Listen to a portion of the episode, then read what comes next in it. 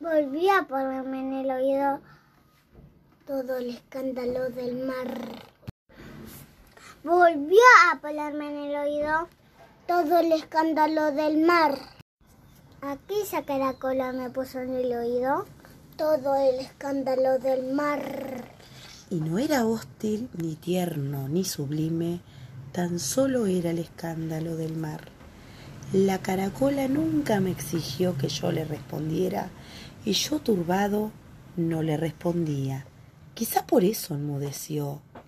Solo, mucha más tarde, cuando supe o imaginé o deduje que aquel silencio nómade era una travesía, la caracola escrupulosa Volví a ponerme en el oído todo el escándalo del mar.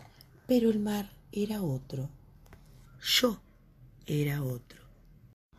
Aquella caracola me puso en el oído todo el escándalo del mar. Y no era hostil, ni tierno, ni sublime, tan solo era el escándalo del mar.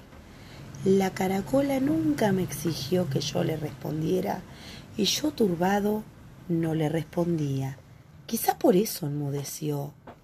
Solo, mucha más tarde, cuando supe o imaginé o deduje que aquel silencio nómade era una travesía, la caracola escrupulosa Volví a ponerme en el oído todo el escándalo del mar. pero el mar era otro. Yo era otro.